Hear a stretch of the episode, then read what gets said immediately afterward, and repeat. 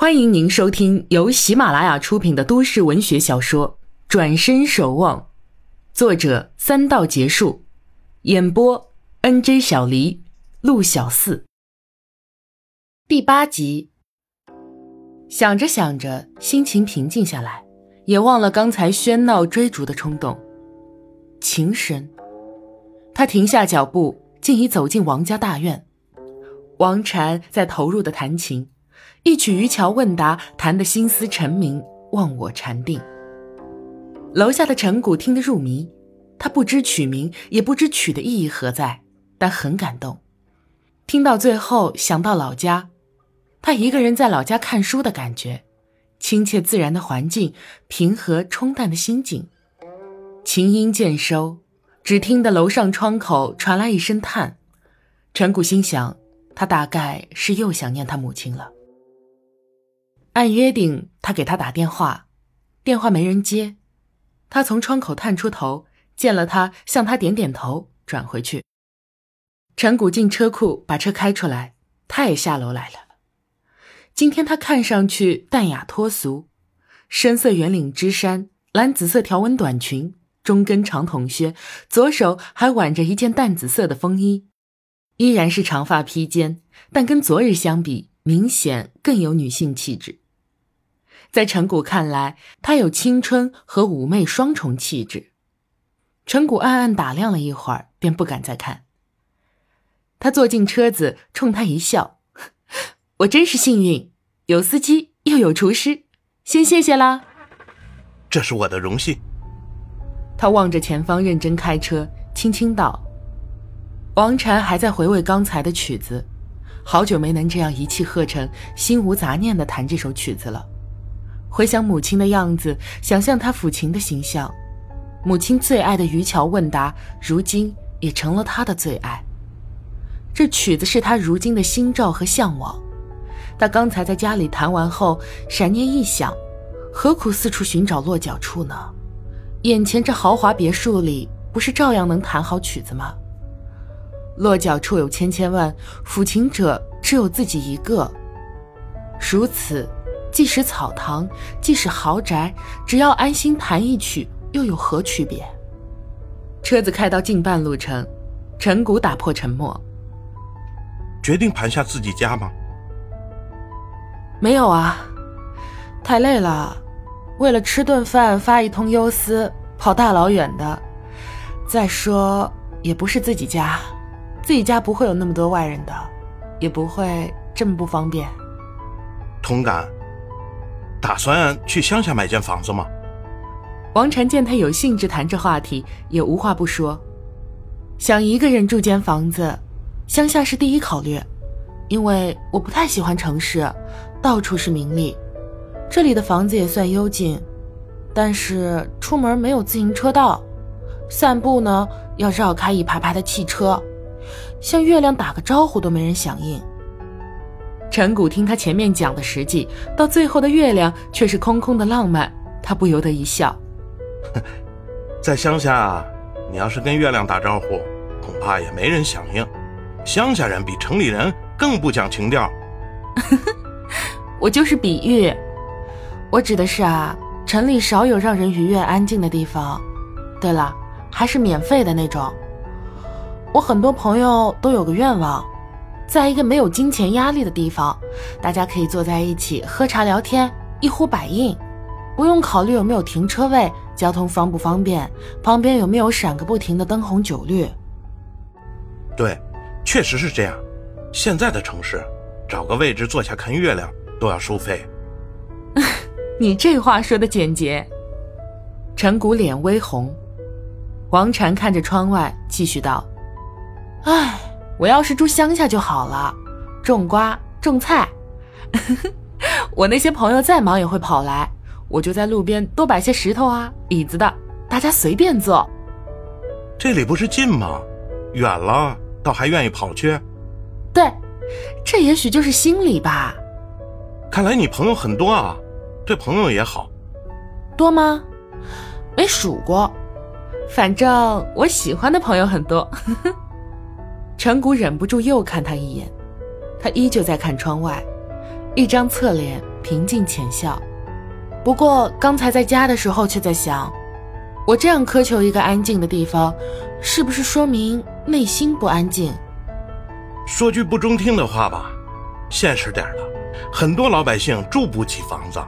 如果他们知道你抛开了别墅不要，去住乡下旧屋，他们很有可能说你矫情，说你不懂穷人的苦。陈谷不知哪来的力量，大胆地说这些话，当下不敢看他。王禅却转头看着他，笑道：“ 说的真好，让我对你啊刮目相看。”他的心狂跳，手脚慌乱，幸好前方红灯，他趁机放松自己，吐了一口气。王禅看着前方道：“有几个朋友也是这么说的，他们就是所谓的穷人，他们的收入不高，但这几年精神生活越来越丰富。”以至后来，他们又对我说：“王禅啊，我理解你了。”他说完这话，便不言语，冲他一笑。他正看着他，他一惊，忙转回头，后面的车喇叭大响，绿灯了。车子拐进一条巷子，在一个屋檐下一块小空地停下。陈谷下来替王禅开了车门。王禅打量着这里的建筑，饶有兴致。陈谷边开家门边说道：“都是老房子，过几年要拆迁的。多好的房子，老是老了，重新加固改装还是可以的。要是拆迁，也要跟那些火柴盒一样了。”是啊，城市发展了，人又多起来了。两人刚进门，就听身后有声音：“哟，有客人啊！”是眼睛溜溜转的孙晴夜，站门外看看王禅，又看看陈谷。陈谷见状，忙道：“你今天怎么不上班啊？爷爷一个人在家吧？哦，我请假。老太爷正跟一帮老头老太太看戏呢。哎，正要找你说事儿，看见你开车来了。我要结婚了，到时候你是伴郎，老太爷还非要我来跟你打招呼。新房啊，有几样家具包给你做。”陈谷点点头，向他贺喜。孙晴夜又道。你家不是有好些好东西吗？能不能卖几件给我呀？装饰市场里那些都太贵。这个没有我妈同意，我不好说呀。干嘛还要婶儿同意啊？这些东西最终还不是你的。谁说的？门口一声呵斥，陈妈妈抱着两瓶酒走进来。阿古，怎么让客人这样站着呀？王小姐，来来。快请里边坐。说着，引王禅进屋。孙晴叶吐吐舌头，对陈谷轻声道：“嘿，不错啊，仙女儿一样，好好抓住机会啊！”也不等陈谷说话，猴子似的跳着走了。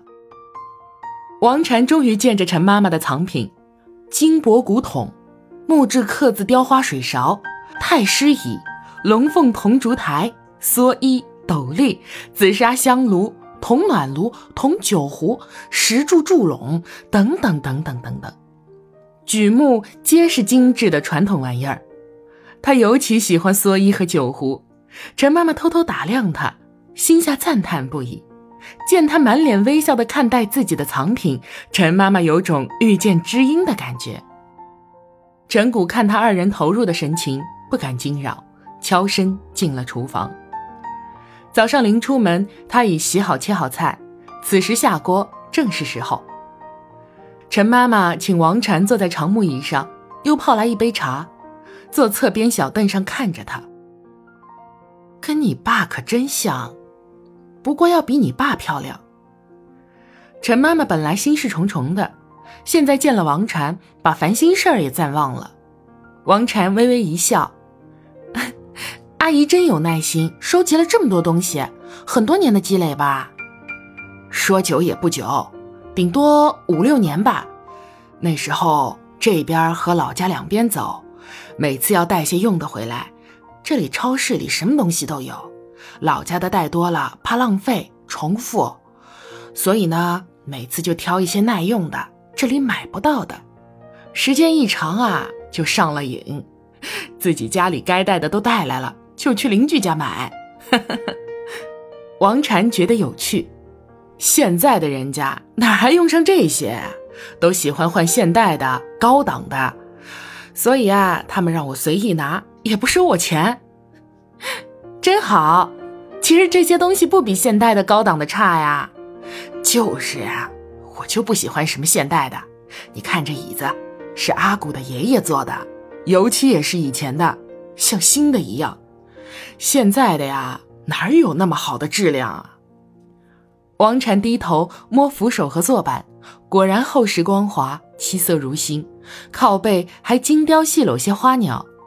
他笑道：“刚听陈谷的朋友说，让他做些家具，想来他也做得很好，还可以。”陈妈妈听他赞扬儿子，很开心，起身介绍道：“看这书柜，是他去年刚做的，还有那边放烛台的小桌。”你看这个小板凳，还有楼上那张书桌，都是他自己做的。王禅一一仔细看过，禁不住连连赞叹。